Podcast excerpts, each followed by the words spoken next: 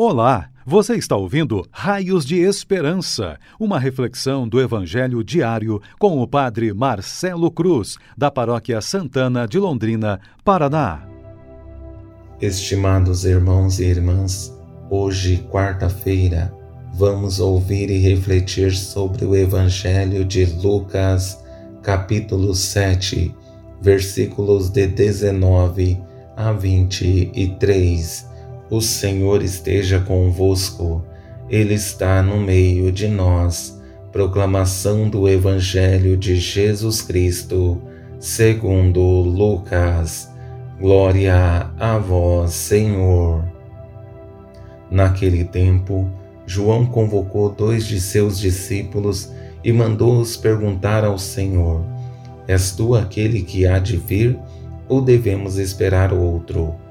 Eles foram ter com Jesus e disseram: João Batista nos mandou a ti para perguntar: És tu aquele que há de vir ou devemos esperar outro? Nessa mesma hora, Jesus curou de doenças, enfermidades e espíritos malignos a muitas pessoas e fez muitos cegos recuperarem a vista. Então Jesus lhes respondeu: e de contar a João o que vistes e ouvistes. Os cegos recuperam a vista, os paralíticos andam, os leprosos são purificados, os surdos ouvem, os mortos ressuscitam, e a boa nova é anunciada aos pobres, e feliz é aquele que não se escandaliza por causa de mim. Palavra da salvação. Glória a vós, Senhor. Estimados irmãos e irmãs, fazer o caminho da fé é sempre uma oportunidade de reafirmar a posição de que queremos estar com Deus, mesmo que em alguns momentos precisemos passar por alguns desafios, porque são através deles que conseguiremos assumir com maior convicção que queremos estar com Ele.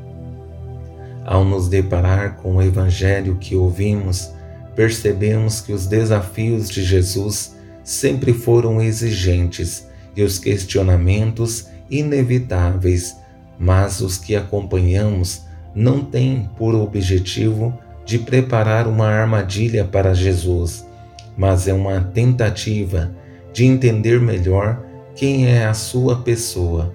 Por esse motivo, os discípulos de João a pedido dele, questionam Jesus: És tu aquele que há de vir ou devemos esperar outro?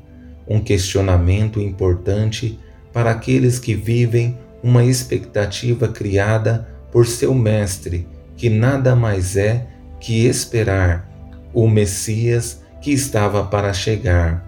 Precisava saber se a missão que assumiu de cumprir a vontade de Deus chegou ao seu objetivo ou se ainda precisava continuar esse projeto e aguardar ainda mais um tempo a chegada do Messias. Em um primeiro momento, a resposta de Jesus não é por meio de palavras, mas de atitudes que os motivam não somente a ouvir a resposta de Jesus, mas contemplar com os próprios olhos os sinais da presença de Deus na vida desse homem. E depois de sua atitude, Jesus confirma que as expectativas se concretizaram com esses milagres que realizou na vida das pessoas. Nessa mesma hora, Jesus curou de doenças, enfermidades e espíritos malignos a muitas pessoas e fez muitos cegos recuperarem a vista. Então Jesus lhes respondeu: E de contar a João o que vistes e ouvistes. Os cegos recuperam a vista, os paralíticos andam, os leprosos são purificados, os surdos ouvem, os mortos ressuscitam, e a boa nova é anunciada aos pobres. Em todos os momentos da vida e missão de Jesus, não somente falava, mas mostrava com suas próprias ações a presença do Pai em sua vida. As palavras de Jesus eram somente uma confirmação de tudo que os olhos dos discípulos de João contemplaram. As curas e milagres realizados por Jesus devem ser sempre motivações para nossa caminhada de fé, para percebermos a presença de Deus agindo e atuando na vida humana. Jesus só realizou tudo isso porque existia e existe nele uma sensibilidade com o sofrimento humano. Por esse motivo, é solidário com as pessoas e procura fazer o bem a todas elas. Com essa última frase, Jesus quer nos chamar a atenção para aquilo que é essencial para todos que querem viver e colocar em prática a sua fé, percebendo que as curas e milagres não podem e nem devem ser motivo de escândalo, mas de alegria, por saber que Deus continua solidário às nossas dores e sofrimentos. Feliz é aquele que não se escandaliza por causa de mim. Em momento algum, Jesus quer ser motivo de escândalo para as pessoas, mas quer que todas elas sejam curadas e os milagres que ele realiza sejam um meio de nos aproximar dele, colocando em prática a sua vontade, dando testemunho da fé e do seu amor presente em cada um de nós.